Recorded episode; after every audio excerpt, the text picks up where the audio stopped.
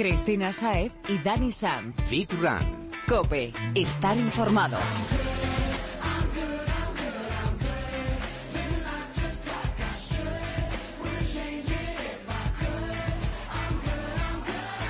Muy buenas, Fitrunner. Es miércoles y es hora de darte la bienvenida porque arranca tu programa de fitness, running y nutrición preferido. Sabemos que te encanta cuidarte y hacer ejercicio, pero que tienes mil quehaceres y poco tiempo para dedicarlo a informarte y a conocer las novedades sobre lo que más te gusta.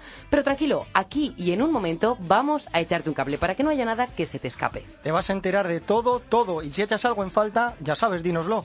Buenas tardes, Fitrunner. Volvemos con la energía a tope y con un montón de amigos interesantes que te van a ayudar a ponerte al día. Muy buenas, Chris. Hola, Dani. Para ir calentando el ambiente, diré que hoy vamos a hablar de lo que podríamos denominar la contracorriente del running. Contracorriente, pero que también puede servir como complemento. Por supuesto. Y también de algunos alimentos especiales, dejémoslo ahí. Y de un método que lleva años revolucionando el entrenamiento para la pérdida de peso. Casi nada, ¿eh? yo no puedo esperar más para empezar. Pues allá vamos, pero antes, apunta Fitrunner. Estamos en Twitter, arroba fitran-cope, en facebook.com barra fitrancope y también puedes encontrarnos en Instagram como fitran-cope.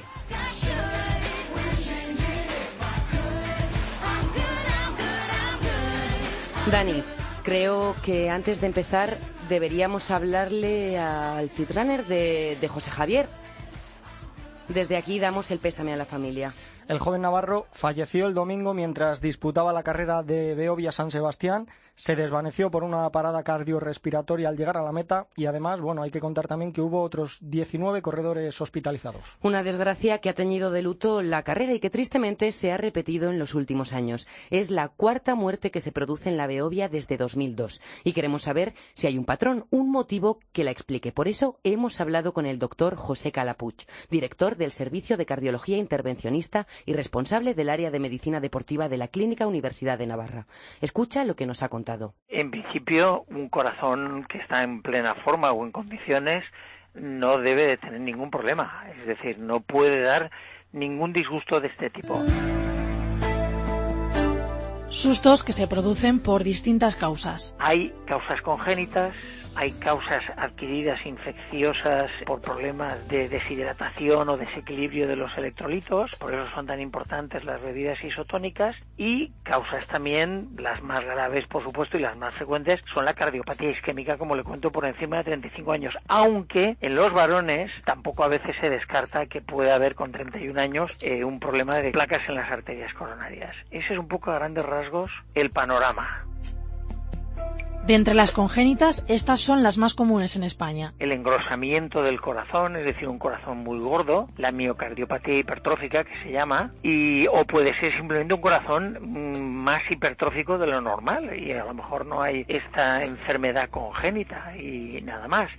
También hay otra alteración que es el origen anómalo de las arterias coronarias, con lo cual en el ejercicio que aumenta la presión en la aorta y en la pulmonar, esta arteria es comprimida y eso puede ser una causa de muerte súbita también congénita, porque con eso se nace. También tenemos el caso de lo que le pasó a Puerta, una desestructuración de la pared de uno o de los dos ventrículos. ¿Qué ocurre? El músculo se va sustituyendo por grasa y entonces, claro, llega un momento en que ese músculo pues eh, puede sufrir en un momento de, de, un esfuerzo físico una arritmia y por encima de los 35 años solemos echarle la culpa porque la suele tener un problema que son las lesiones o las placas de grasa en las arterias coronarias. La prevención en cualquier rango de edad resulta fundamental. Una historia clínica hecha por un médico de medicina deportiva, por un experto, por alguien que sepa de qué va, para detectar si hay algo ahí que llame la atención. Esa es la primera. La segunda, por supuesto y sencilla, es un electrocardiograma. Otra también muy sencilla es una buena exploración física, porque puede haber alguna válvula, algún ruido ahí con un prolapso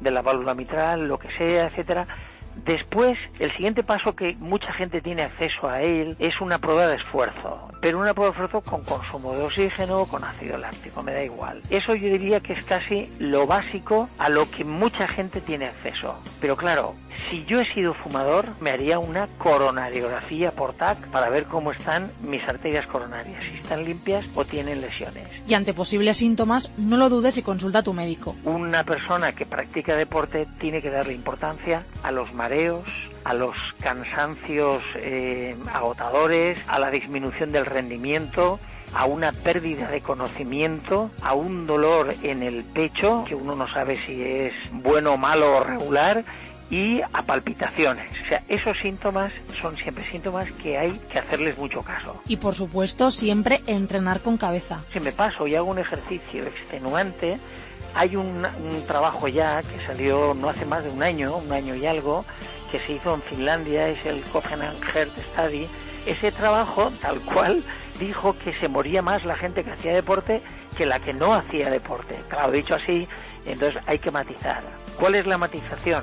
Descubrió que más de tres horas de ejercicio intenso a la semana, y estamos hablando de ejercicio intenso, lo que es reventarse. ¿eh? La gente se pone más en riesgo porque a lo mejor hay un problemita por aquí, por allá, electrolitos, lo que sea, alguna historia, y entonces tenemos un problema. No tientes a la suerte y disfruta del deporte, por eso lo haces, porque te gusta. A veces hay ahí como una especie de, bueno, pues de ceguera, de cabezonería, de una, una intención de hacer cosas un poco extraordinarias. Y eso yo creo que es lo que no se debe hacer. Tenemos que ir a disfrutar con el ejercicio físico y a sacarle todos los beneficios que tiene, que son una barbaridad, son increíbles. No te arriesgues y vive una vida sana disfrutando de los beneficios interminables que ofrece el ejercicio físico.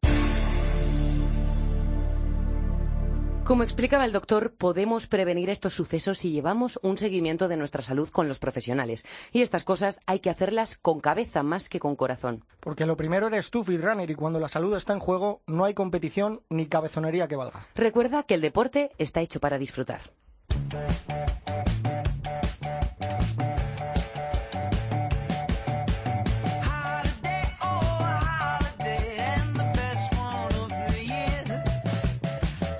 Tras hablar del no pienses, corre con Chema Martínez, pasamos a hacerlo del no corras, camina.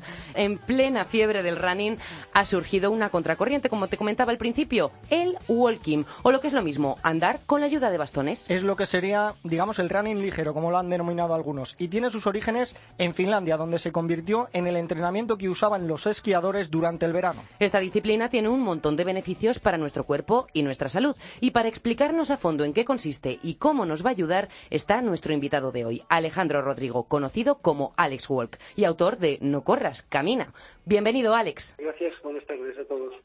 Lo hemos contado por encima y queremos enterarnos bien. ¿Qué es exactamente esto del walking? El walking es una, una variante del conocido Nordic Walking, en la cual eh, el movimiento se, se, convierte en un poco más natural, más, eh, más sencillo y más apropiado para la mayor parte de personas. ¿Por qué se, corre, se, se utilizan bastones, Alex? Es a mí de lo que más me ha llamado la atención del walking. Eh, el, movimiento, el, movimiento natural desde que nos hacemos bípedos es el caminar, eh, para desplazarnos. Y esto es una evidencia y una, y una realidad de hace cientos y miles y millones de años.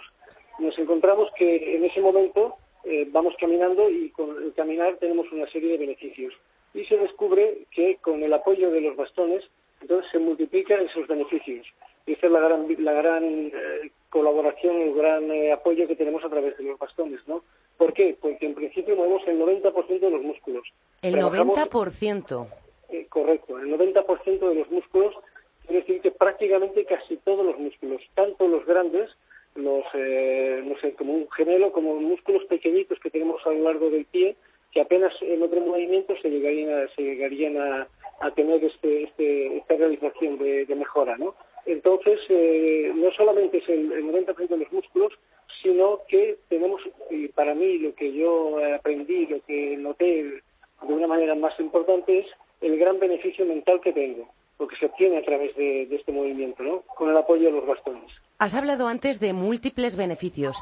¿Cómo cuáles? Eh, pues tenemos, eh, como decía en principio, los mentales. Los mentales, eh, al llevar un erguimiento físico, el erguimiento de la espalda, alineado con la cabeza, a través de, a través de, esta, de la médula espinal tenemos una gran información de todos los sistemas neurovegetativos, neuronales y toda la corriente endocrina, hormonal que nos conecta con el cerebro, ¿no? Entonces, toda esta, toda esta serie de, de, dijéramos, de corriente hormonal, que son eh, todas las, eh, sobre todo todas las, hormonas, eh, dijéramos, eh, de tranquilizantes o, o, beneficiosas para la paz y para la calma, como son la, la oxitocina, la, la serotonina, la dopamina y las famosas y conocidas endorfinas, que nos dan un estado de relajación, un estado de bienestar, un estado, llamémosle, de felicidad, ¿no?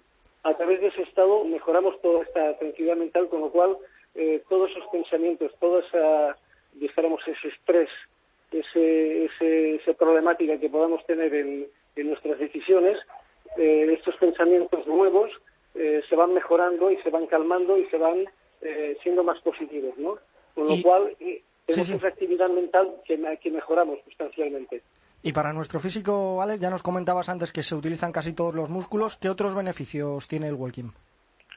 Eh, entonces, en la parte, dijéramos, de los físicos, eh, tenemos eh, varios, ¿no? Entre los cuales podemos encontrar una revitalización de, la, de toda la corriente sanguínea, porque en el movimiento, aunque dé la sensación de que es un movimiento sencillo, con toda esta actividad metabólica, hacemos que la corriente sanguínea esté muy eh, muy aceleradas, por decirlo de alguna manera, ¿no?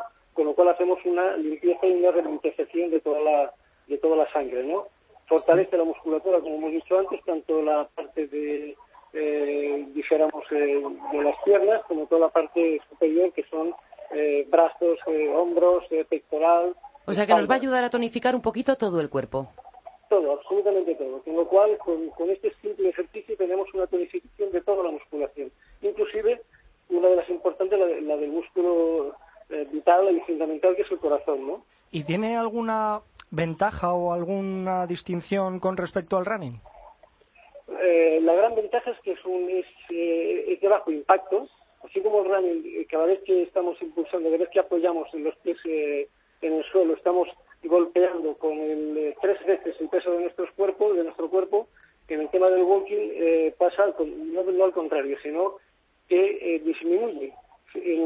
tenemos el apoyo de, los, bastones en el suelo a través del apoyo que tenemos, del empuje que hacemos con los brazos. Entonces, este, con este apoyo amortiguamos toda la, toda el, empuje, dijéramos, de nuestro cuerpo en el suelo, de nuestro peso.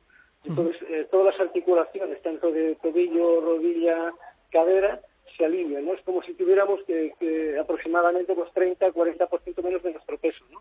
Oye, y me pregunto yo, Alex, ¿esto del walking puede también serles útil a los runners en su entrenamiento? Como utilidad sí, evidentemente, porque inclusive yo he estado leyendo y me gusta mucho investigar y aprender, entonces hay muchísimos eh, médicos que, y muchísimos eh, traumatólogos y muchísimos eh, eh, médicos que están, que están dedicados un poco pues, a todo el tema de medicina deportiva, que recomiendan que empezar, dijéramos, con unas caminatas así eh, enérgicas para luego ya acceder a la, carrera, dijéramos, ¿no? Entonces, con lo cual, esa puede ser una ventaja. Y luego la otra, como, como ayuda en su rehabilitación cuando tienen eh, problemas, ¿no? Pequeñas roturas fibrilares de, de músculos, eh, fascitis en, la, en los pies, eh, tendinitis, en fin, una serie de, elementos que le surgen por este impacto tan grande y también esa acumulación, dijéramos, de, horas o de tensión en cuanto a que han de marcar unos tiempos y tal, a buscar esa competencia, cosa que en el walking no hay competencia, es un, elemento relajado, con lo cual... Sí, algo más por satisfacción personal. les podemos ayudar muchísimo al running. ¿Y entonces por qué podríamos recomendar a los oyentes practicarlo? Pues eh, por toda esta serie de beneficios, como, como decía, mentales, físicos, ayuda a la salud, que mejora el sobrepeso. bueno, y el contacto con la naturaleza, que según he podido leer en tu biografía, es muy importante también. El, el contacto con la naturaleza es maravilloso, es un deporte al aire libre y al sol. El running también, la mayor parte, hay gente que lo practica en los gimnasios, pero la mayor parte se hace también al aire libre y al sol, con lo cual ahí dijéramos estaríamos en la misma situación, ¿no? Pero el contacto con la naturaleza es, eh, dijéramos, más detallista, porque tú cuando vas, cuando vas corriendo prácticamente vas vigilando solamente, vas mirando el suelo vas mirando solamente a ver que la piedra... No tropezarte. y lo disfrutas más. Exacto. En cambio, el caminar, como es mucho más relajado, es mucho más lento, aunque vamos rápido, pero vamos a 6, 7 por hora, tampoco es que vayamos a, de tiendas, ¿no? Así eh, como pasito a pasito, sino que vamos con una, una cierta velocidad, pero eh, eh, se hace mucho más, más amplio. Y te deja contemplar mejor los detalles. Correcto, es así. Entonces también oyes mejor todos los ruiditos, los pajaritos con tal, la naturaleza, cómo se mueve, cómo se oye, el, el, el del viento pasar por un árbol, es decir, todos esos detalles los aprecias y, eso te, te, realza y te rehabilita y te, y te hace mucho, digamos, unas sensaciones mucho más positivas. Pues Alejandro Rodríguez, Alex Walk, muchísimas gracias por estar aquí con nosotros esta semana en Fit Cope y por acercarnos el walking. Pues muchísimas gracias a todos y un abrazo para todos.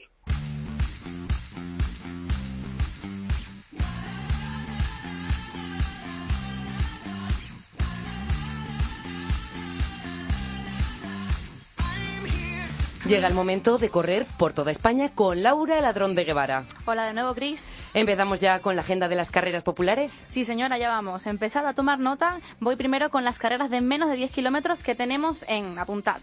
Toledo, en Lugo, en Pontevedra y en Gijón. También en el Levante, tanto en Castellón como en Valencia. Y por último, en Andalucía se corren de 5 y de 10 en Sevilla y también tienes una carrera solidaria en el puerto de Santa María, en Cádiz. Pasamos corriendo ahora las carreras de 10 o más, ¿no es así? Así es, a partir de los 10 tenemos muchas también este fin de semana.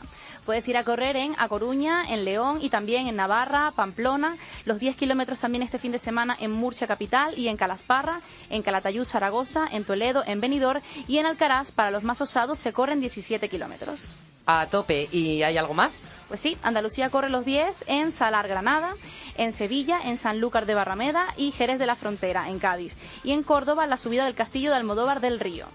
Y en Madrid también tenemos varias. Tenemos la carrera y caminata por la diabetes en el Parque Juan Carlos I. Más carreras solidarias en el Corredor de Henares, tanto en Alcalá como en Torrejón de Ardós. Y en Pozuelo de Alarcón, un juguete, una ilusión. Y por último, el derby de las aficiones Sanitas marca Rani Series. Y esta encima la corres tú, has comentado antes, ¿no? Sí, sí, sí, esta sí que sí. Pero además voy a hacer dos carreras a la vez, Cris. Pero, ¿cómo es eso? A ver, porque hasta lo que yo sé, no puedes estar en dos sitios a la vez. Aunque claro, con el ritmo al que van las tecnologías, cualquier cosa. Ya el ritmo que voy yo ya ni te cuento. Pues sí, la tecnología ya nos lo permite. Se trata de la Team UNICEF World Run. Es una iniciativa que une a todos los corredores del mundo por una buena causa, que es ayudar a esta ONG, a UNICEF y eh, en la que todos pueden participar desde cualquier punto del planeta. Qué interesante, y más en el momento del año en el que estamos, ¿no? Que se aproxima tanto la Navidad. Pero oye, ¿Hay que hacer algo para participar? ¿Cómo lo hacemos? Pues mira, te explico, es muy fácil. Solo te inscribes en la página web, haces tu donativo que puede ser mínimo de 10 euros y creas tu equipo, invitando amigos por email o a través de las redes sociales, aunque también puedes correr tú solo, ¿eh? no hace falta que tengas equipo. Requisitos, debes correr el domingo 15 de noviembre, a la hora que quieras y donde quieras, una distancia de 10 kilómetros. Debes ir conectado con tu aplicación del móvil o reloj GPS para contabilizar tu carrera y tu marca. Hay varias aplicaciones disponibles eh, compatibles, o sea que no es necesario descargarte una nueva y tu equipo formado por máximo de cuatro personas si lo tienes. Eh, las marcas de todos se contabilizan dentro del mismo grupo y se podrán comprobar los tiempos de cada uno en la página web con tu código de tu equipo. ¡Qué bomba!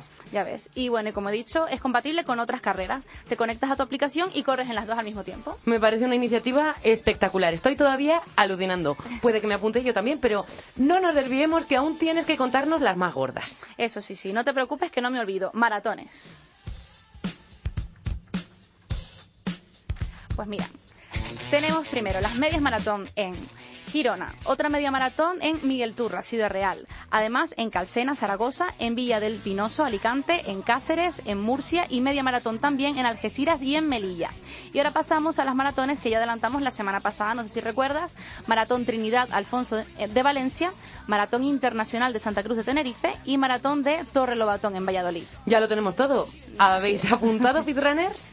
ya tienes cita este fin de para calzarte las zapatillas y donde quiera que estés, porque, como te decimos siempre, no hay excusas. Laura, muchas gracias por estar en todas, por no perderte ni una. Y hasta la semana que viene. Hasta luego, Chris, y hasta luego, Runners.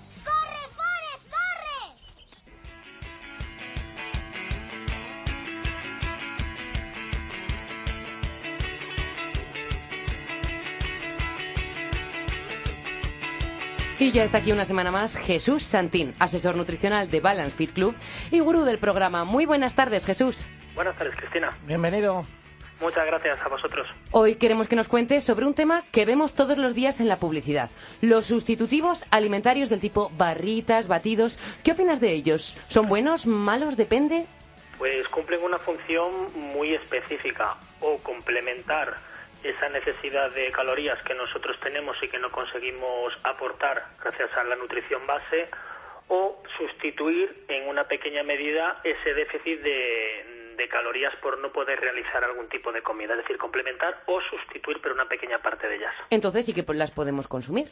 Sí, sin ningún tipo de, de problema, pero evidentemente en un contexto muy determinado. Jesús, ¿de qué forma hay, hay que consumirlos? ¿Con qué frecuencia? ¿En algún momento del día? ¿Alguna recomendación ahí? Pues depende sobre todo para qué lo utilicemos. Es decir, eh, si lo utilizamos como un sustituto, debido pues, a que tenemos una vida ajetreada, eh, un horario de oficina que nos permite a lo mejor podernos parar a comer, Mira, eso me suena. los comerciales, por ejemplo, pues estamos de cara al público nuestro trabajo, nos pueden servir para hacer un pequeño parón de media mañana, media tarde, etcétera, o algún momento incluso que sea comida o desayuno que no podamos que no podamos parar. Y para deportistas o personas que tengan unas necesidades de nutrientes superiores, pues sería un añadido y se consumirían según el objetivo, en torno al entrenamiento, antes, después, depende de depende del objetivo para el que las utilicemos. ¿Y qué opinas de esto de todas las noches cénate uno de nuestros batidos y vas a perder tanto en tanto tiempo? ¿O desayuna y cénate un batido?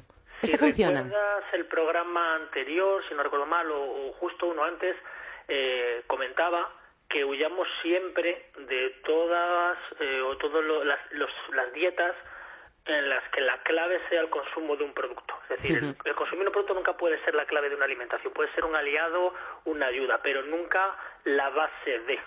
Con lo cual, por mi parte, estoy totalmente en desacuerdo de eso de consumiendo una vez al día este producto estás alimentándote de una manera equilibrada. Puede O sea- que sí o puede que no, depende del resto de la dieta. Que nos puede venir bien, pero, pero nunca si basar nuestra alimentación en ello. Claro, siempre lo, tenemos que considerar como una herramienta, es decir, ese plus o ese pequeño parche a, a nuestro déficit alimentario.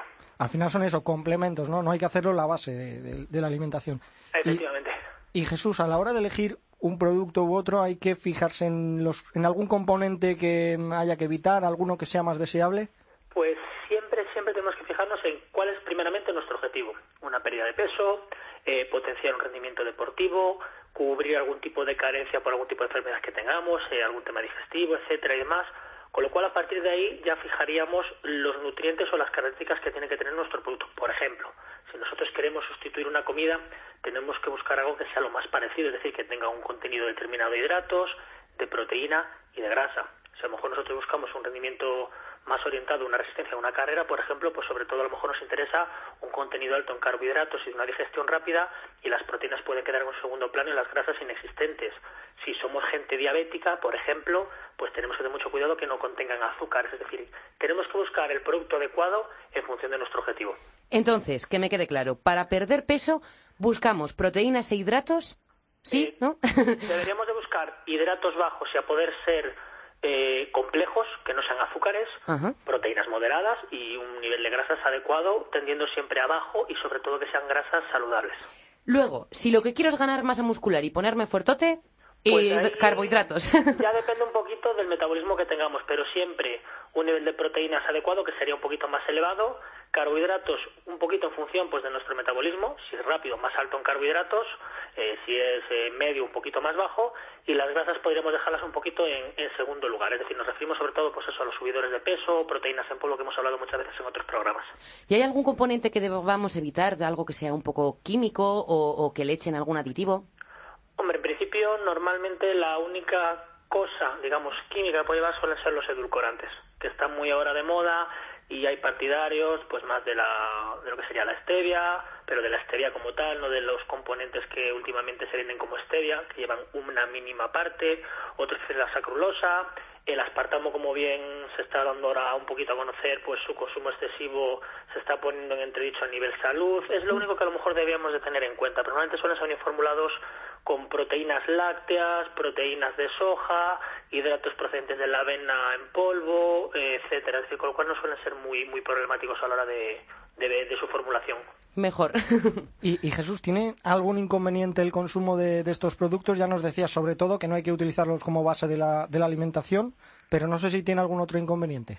Pues básicamente lo comentamos, es decir, eh, no hacer abuso, es decir, resulta que el suplemento o el sustitutivo suele ser una opción muy cómoda, más en, a día de hoy al punto de, de horas de trabajo que tenemos y, el poco tiempo que nos queda para nosotros. Entonces suele ser muy común que la gente llegue a casa y tienda a tirar más de un batido, de una barrita, de algo rápido, que no el prepararse una, una comida como tal. Entonces ese es el único problema, que la gente al final acaba haciendo bastante abuso más que uso de estos, de estos productos. Y sobre todo también mencionar mucho a la gente que lea muy bien qué es lo que está comprando y que no se deje engañar. El típico ejemplo que le ponga a todo el mundo, dice alguien, estoy comiendo tortitas de arroz o de avena mejor que patatas fritas en, en, en una media mañana. Perfecto. Es que tienen chocolate por encima o yogur de fresa con mucho azúcar pues evidentemente que una tortita de maíz no la estropee esa cobertura. Con lo cual no queramos asumir la parte de la tortita de maíz sin tener en cuenta el chocolate que tiene. Es decir, estamos disfrazando un snack y convirtiéndolo en algo que sería sano, en algo que no es adecuado para nuestra nutrición, sino es como un capricho. Jesús, la semana pasada desmontábamos algunos mitos. Yo tengo un amigo que dice que, no toma este tipo de productos porque causan adicción. ¿Eso es verdad?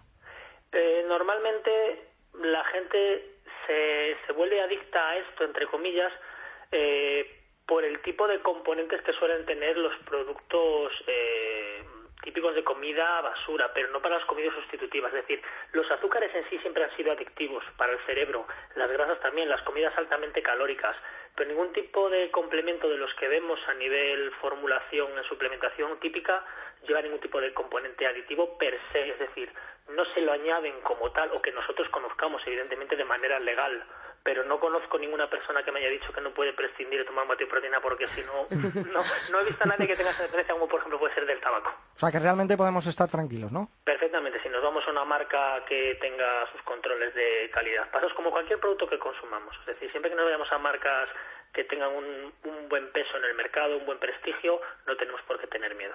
Pues Jesús, amigo, muchísimas gracias una semana más por compartir tu sabiduría con nosotros. Gracias a vosotros, como siempre. Gracias, hasta la semana que viene, Jesús. Hasta la semana que viene.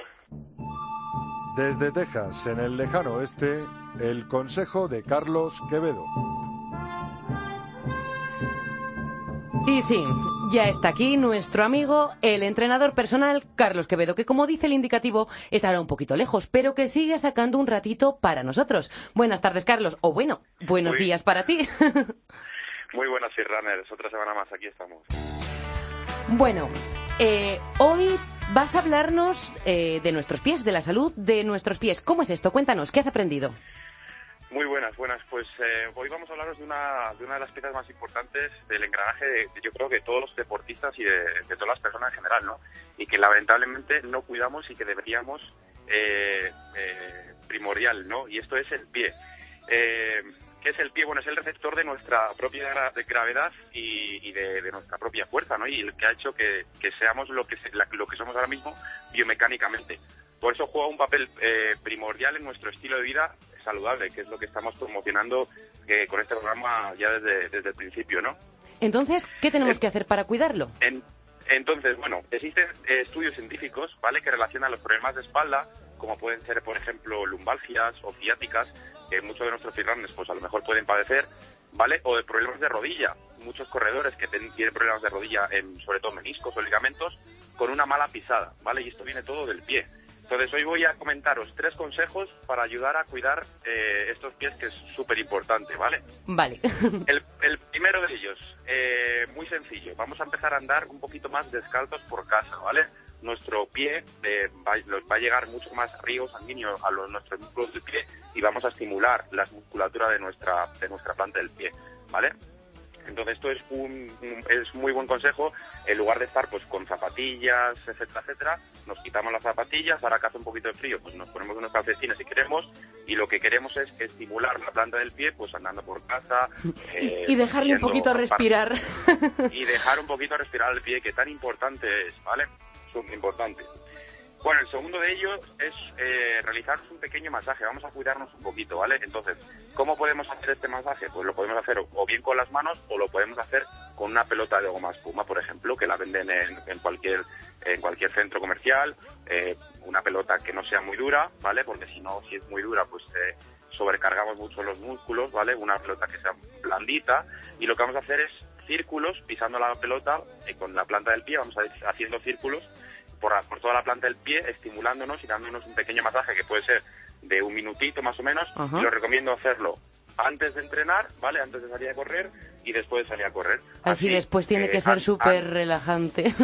Exactamente. Y antes igual, antes lo que hacemos es, eh, de esta manera vamos a calentar los músculos del pie y después vamos a relajarlos también eh, a través del, masaje y vamos a evitar un montón de, lesiones. ¿Y cuál es el tercer consejo? Y el tercero es son los estiramientos, pero esto es un estiramiento este Vaya, no es la primera vez que nos pasa y es que con tanto agua de por medio, aquí no hay quien aguante una llamada entera con Carlos. Bueno, pues ha dejado un par de consejos buenos. ¿eh? La verdad es que sí, nos los apuntamos todos. Y tú, Fitrunner, si quieres contactar con Carlos y terminar de enterarte del consejito, búscale en las redes sociales, le encontrarás como Carl-Fitness y estará deseando atenderte.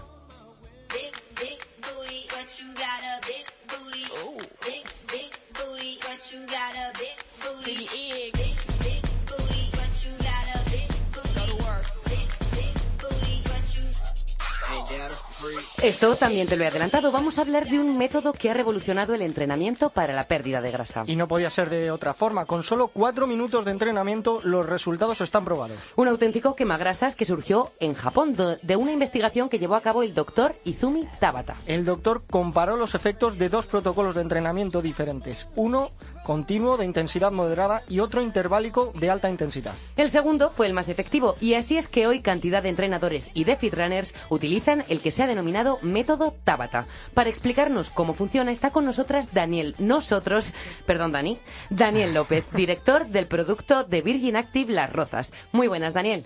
Muy buenas, Dani mejor. bueno, pues Dani también, como nuestro compi. Una bunda. Cuéntanos, ¿en qué consiste el método Tabata? Bien, pues es un entrenamiento de cuatro minutos donde se van a buscar series de trabajo de 20 a máxima intensidad con recuperaciones de 10 segundos completas. Entonces la idea es dar el máximo durante 20 segundos y dejar recuperar 10 segundos y repetir este proceso ocho veces en total. ¿Hay una explicación por qué ocho? Ocho porque es eh, lo máximo que puede tolerar un ser humano según... si tú haces eh, la intensidad que nos describe Tabata, Luego vamos a ver que en los gimnasios hemos repetido un poquito este protocolo para adaptarlo a todas las personas, ¿no? Pero si realmente buscas la intensidad, él hablaba de un 120% del volumen de O2 max, esa intensidad no se puede sostener por más de ocho series. Incluso muchas personas se van a ver en apuros para llegar a las ocho series. ¿Y qué es lo que, lo que produce en nuestro cuerpo para que podamos quemar la grasa de forma tan rápida? La idea es que este tipo de, trabajo, al ser tan intenso, produce un estrés metabólico muy alto. Eh, tiene, por así decirlo, dos líneas. La primera línea es la metabólica, que es el gasto calórico. Es decir, produces en cuatro minutos un gasto calórico súper alto, mucho más alto que cualquier otro tipo de trabajo en el mismo tiempo. Eh, por otro lado, ese tipo de trabajo tan intenso va a producir eh, una liberación hormonal que lo que ayuda es a la quema de grasa. Es decir, los trabajos más moderados o más continuos van a segregar hormonas o van a ayudar a que haya hormonas en tu cuerpo que, por así decirlo, limitan la quema de grasas. Sin embargo, los entrenamientos intensos van a producir más testosterona, hormona de crecimiento, que son hormonas mm, que ayudan a esa quema de grasa. Oye, Dani, ¿y esto de, del descanso, de, de, los intervalos, no? Porque también está muy de moda lo de los HIT. ¿Es por algo? ¿El descanso es para poder aguantar a ese ritmo de intensidad o también tiene su porqué? Eh, tiene su porqué. La idea es que eh, al trabajar a tanta intensidad eh, se tiene muy estudiado cuánto es el lapso de tiempo para recuperación. Es decir, si el protocolo Tabata en lugar de 10 segundos recuperas 20, ya no sería Tabata, sería diferente, sería otro tipo de trabajo. También puede ser efectivo, pero los estudios sí que están muy cerrados con los tiempos de trabajo y descanso. Por eso nosotros intentamos ser bastante estrictos. Lo que se busca es una recuperación parcial. No queremos que el cuerpo recupere del todo. La idea es una recuperación parcial y que se vaya acumulando la fatiga serie tras serie. Mantener un poquito la tensión del músculo. Eso es. Y cuéntanos, Dani, un poco, ¿qué ventajas tiene practicarlo y si tiene algún inconveniente que tú le veas? Mm, yo le veo el inconveniente de que resulta tan atractivo a la hora de, comentarlo. En cuatro minutos. Exacto, es como cuatro minutos, quema de grasa, eh, ¿dónde hay que firmar? ¿no? Entonces, quizá es un, para mí es un método de entrenamiento avanzado. Eso significa que, que yo solo recomiendo eh, trabajar de esta forma a gente que tenga ya un dominio técnico, que ya tenga eh, una experiencia en el entrenamiento. Es un muy buen trabajo para gente que tiene poco tiempo, pero gente que ya tiene un control motor bueno, que hace los ejercicios técnicamente correctos. Una persona que acaba de empezar en el gimnasio no debería eh, comenzar o iniciarse con este tipo de protocolos. Tiene que hacerlo alguien que de verdad vaya a ejercer esa intensidad en el entrenamiento. Eso es. Eh, dime. No, no, sigue, sigue, Dani, perdona. Sí, la idea es que yo, por ejemplo, mm, para este tipo de trabajo, donde la intensidad es tan alta, la velocidad de ejecución es muy rápida, yo siempre recomiendo que se hagan con ejercicios que domine la persona. Es decir, si no suele saltar, no es recomendable que salte. saltar. Exacto. Si no suele saltar, no trabajes tabata saltando. Trabaja saltar de otra forma, más, más fácil para, para aprender el movimiento. Adaptada a ti, más bien. Pues, ¿Y qué ejercicio nos recomendarías para aplicarlo, aunque cada persona tenga que adaptarlo un poquito a sus costumbres y necesidades? Pero, pero ¿cuál funciona bien? Pues mira, Izumi Tabata hizo el estudio con el cicloergómetro, es decir, con la bicicleta estática. Es decir, realmente donde se ha visto que, funciona, según laboratorio, es con el trabajo cardiovascular en bici. Pero en los gimnasios nosotros lo hemos adaptado al trabajo de fuerza, es decir, hemos hecho esos protocolos Tabata con otro tipo de ejercicios. ¿Cuáles son los mejores ejercicios? Pues aquellos ejercicios que involucran más músculos, como por ejemplo la sentadilla clásica de toda la vida. es, uno, de los ejercicios eh, más indicados para hacer este, este trabajo Tabata. También podemos hacer las flexiones de brazos de toda la vida, zancadas, sentadillas o push press, eh, todos esos trabajos donde se involucran todas las articulaciones o la mayor parte de los músculos son los más indicados para hacer este trabajo. Mira, pues aquí voy a aprovechar a recordaros, Runners, que la semana pasada colgamos un vídeo con el push press, ¿eh? Así que si te quieres poner a practicar el Tabata, échale un vistazo y perfecto. Dani, ¿y nos recomiendas o es bueno combinarlo con otros ejercicios? Sí, quizá el método Tabata no debería ser la base de nuestro entrenamiento, debería ser un añadido, un complemento. Igual que yo recomiendo no trabajar Tabata cada día que vas a, a entrenar, por ejemplo, una persona que entrena cinco días a la semana, no sería ideal que trabajara Tabata todos los días. Quizá yo lo haría dos veces a la semana y siempre combinado con otro tipo de trabajo. Eh, trabajo de fuerza. Exacto. Por ejemplo, un trabajo previo de fuerza y terminar con un Tabata, ya que la intensidad es muy, muy alta. O puedes hacer un trabajo de Tabata y después hacer un trabajo cardiovascular moderado de 20 minutos para terminar. Pues entonces nos queda clarísimo, es súper súper efectivo siempre y cuando lo hagamos a la intensidad adecuada y combinado con otros entrenamientos. ¿No? ¿Nos eh, queda claro? Clarísimo. Dani López de Virgin Active Las Rozas, muchísimas gracias por compartir tu tiempo y tus conocimientos con nosotros. Muchísimas gracias a vosotros y enhorabuena por el programa. Cristina Saez y Dani Sam. Fit Run. Cope. Estar informado.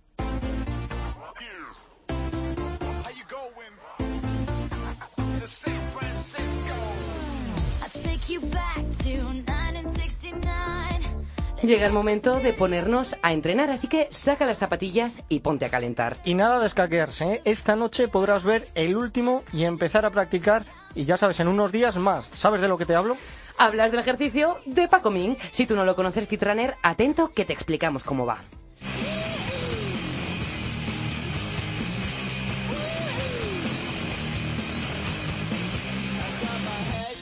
Paco nos explica un ejercicio todas las semanas, la postura correcta, sus, variaciones según tus características, los gestos a evitar, vaya, un poquito de todo para que aprendas la técnica y para que lo que hagas esté bien hecho. El vídeo lo colgaremos durante la semana en la página web del programa dentro de cope.es y también en las redes sociales. Y como te he dicho, ya tienes disponible el último. Push Press completo y perfecto. El siguiente, en unos días lo sabrás. Así que atento no te pierdas ninguno. Apunta, estamos en Twitter, arroba fitran-cope, en facebook.com barra fitrancope y también podrás verlo en Instagram. Nos encontrarás como fitran-cope.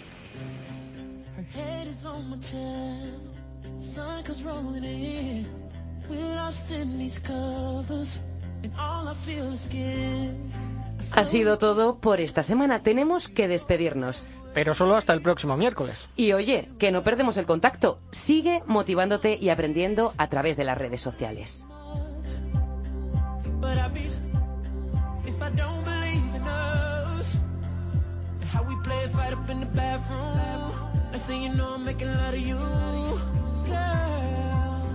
Promise me you'll never change. En la técnica ha estado Pedro Díaz de Aguado y en la producción Laura Ladrón de Guevara. Muchas gracias por estar al otro lado y hasta muy pronto, Fitrunner. Cristina Saez y Dani Sam. Fitrun. Cope. Estar informado.